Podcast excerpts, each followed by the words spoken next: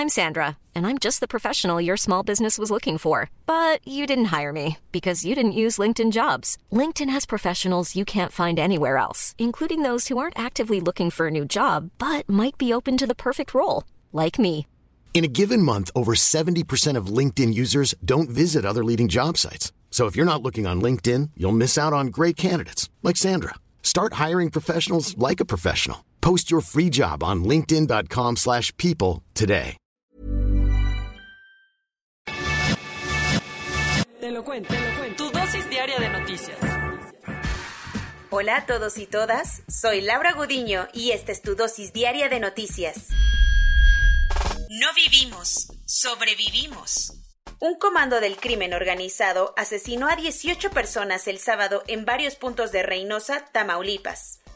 Desde que se desató la violencia en México a niveles insostenibles, Tamaulipas ha sido uno de los epicentros de las atrocidades. Lamentablemente, esto se confirmó el fin de semana, cuando un grupo del crimen organizado sembró terror en Reynosa, atacando en varias zonas de la ciudad a civiles en una jornada que dejó un saldo de 14 personas muertas.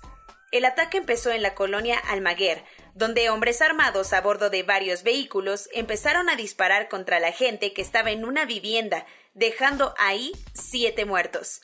El miedo se extendió a la colonia obrera y luego a la colonia Bienestar, en donde elementos policíacos terminaron enfrentándose contra los delincuentes. Después de los hechos, el gobernador Francisco Javier García Cabeza de Vaca dijo que su gobierno no dará tregua contra los violentos y le pidió al gobierno federal que asuma su responsabilidad en el combate a quienes amenazan la seguridad. El Grupo de Coordinación Estatal para la Construcción de la Paz dijo que lograron identificar a varios de los atacantes, pero al momento de su detención opusieron resistencia, lo que dejó otros cuatro muertos más. Se cumplieron los pronósticos. Ibrahim Raisi el que fuera encargado del Poder Judicial, será el próximo presidente de Irán, tras una holgada victoria en las elecciones del viernes.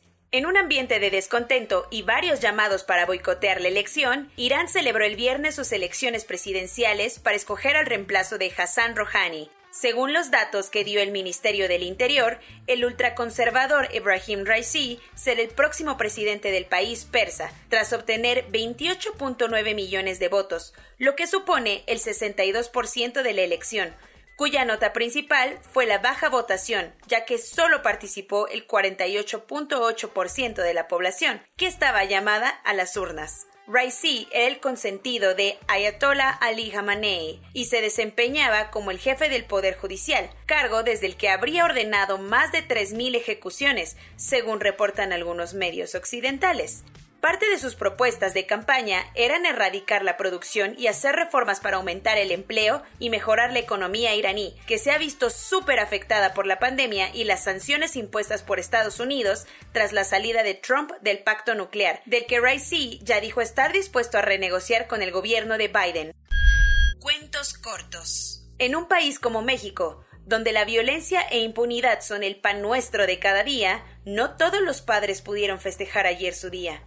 Tal es el caso de Mauricio, quien ayer marchó a la Fiscalía General del Estado de México para exigir justicia por el feminicidio de su hija, ocurrido hace un año.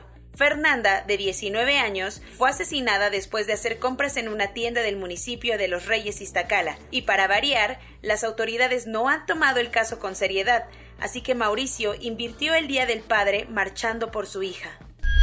Todos sabíamos de la enorme pérdida de flora y fauna local que provocaría la construcción del tren Maya, así como el daño provocado a pueblos originarios. Pero la nueva sorpresa es que la ruta de las vías también atraviesa varios restos arqueológicos. Desde que iniciaron los trabajos en la zona, el Instituto Nacional de Antropología e Historia ha encontrado 13.911 piezas arqueológicas de las civilizaciones prehispánicas, cuyo valor histórico continúa siendo un misterio. Pese a los reclamos de comunidades mayas, el proyecto ejecutivo del tren señala que se protegerán todas las piezas encontradas durante la construcción. Los franceses estaban llamados a salir a votar ayer para escoger puestos regionales por todo el país, pero parece que los ciudadanos aprovecharon de mejor manera su domingo, pues los primeros conteos muestran una abstención récord que llegaba casi al 68.6%. De los siete franceses que sí se tomaron la molestia de ir a las urnas, la mayoría eligió a los republicanos, el partido clásico de la derecha francesa, que se podría llevar hasta ocho regiones del país. ¿Y quiénes son los perdedores? La extrema derecha de Marine Le Pen y la República en Marcha, el partido del presidente Emmanuel Macron. La Asamblea General de Naciones Unidas dejó de lado los clásicos profundamente consternados o fuertemente alarmados y ahora sí aprobó una resolución mucho más fuerte para condenar la situación en Myanmar con 119 de los 193 países a favor, el órgano principal de la ONU condenó el golpe de Estado que dieron los militares hace unos meses y exigió un restablecimiento inmediato de la democracia. Lamentablemente, la Asamblea General no tiene dientes para obligar a los países a acatar sus decisiones, pero no por eso dejó pasar la oportunidad de pedir un embargo de armas contra el país. Con todo y que los casos se siguen acumulando por miles, todo parece que Ahí vamos en la lucha contra la pandemia del COVID, pero en donde sí podemos cantar victoria es en el brote de ébola, que empezó en Guinea en febrero pasado, el cual ya infectó a 16 personas y mató a 12 de ellas. Después de muchos esfuerzos por contener el virus, la Organización Mundial de la Salud declaró el sábado que el brote ya estaba superado. La declaración vino después de que las autoridades sanitarias lograron implementar todas las medidas aprendidas en epidemias anteriores. Lo que decenas de documentales y videos de YouTube llevan años diciéndonos, se confirmó de forma científica con una investigación del canadiense Simon Fraser, publicada en Nature. Los investigadores encontraron un declive del 70% en las poblaciones de tiburones y rayas en todos los océanos del mundo en los últimos 50 años. Nathan Pacoro, el líder del proyecto, aseguró que si seguimos por el mismo camino, muy pronto los mares dejarán de tener estas especies, ocasionando cambios gravísimos en las redes alimenticias, amenazando la pesca sostenible en todo el mundo. Corona News. En México, el número total de vacunas puestas es de 40.031.327 vacunas. El número de personas vacunadas con esquema completo es de 15.551.250.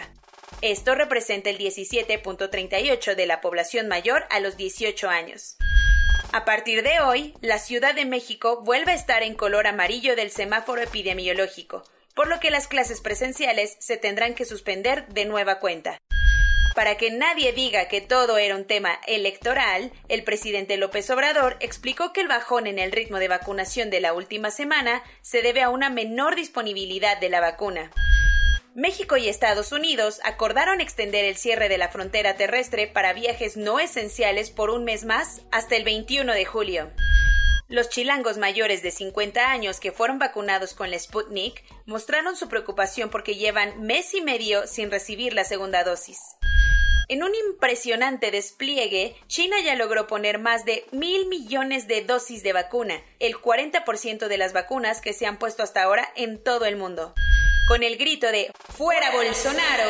Miles de personas tomaron las calles de las principales ciudades de Brasil para quejarse del manejo de la pandemia, ya que dejó más de 500.000 muertos en el país.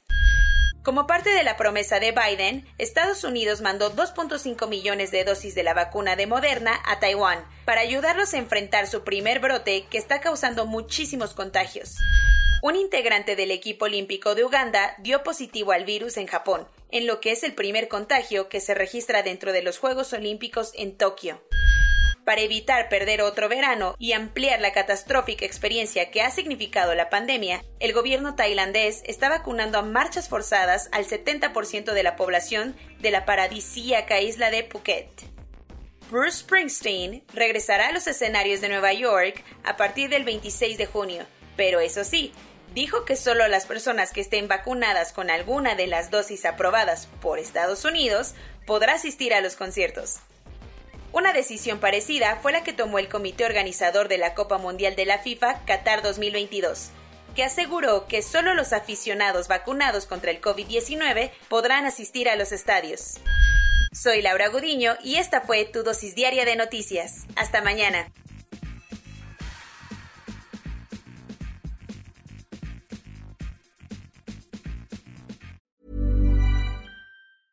Hey, folks, I'm Mark Marin from the WTF Podcast, and this episode is brought to you by Kleenex Ultra Soft Tissues your ally to help tackle your allergy symptoms this season. I love the change of seasons, but nobody loves pollen and all those other things floating in the air that make you sneeze during this nice weather. Kleenex Ultra Soft tissues are hypoallergenic and allergist approved. So fight back against watery eyes and runny noses without worrying about irritating your skin. For this allergy season, grab Kleenex and face allergies head on.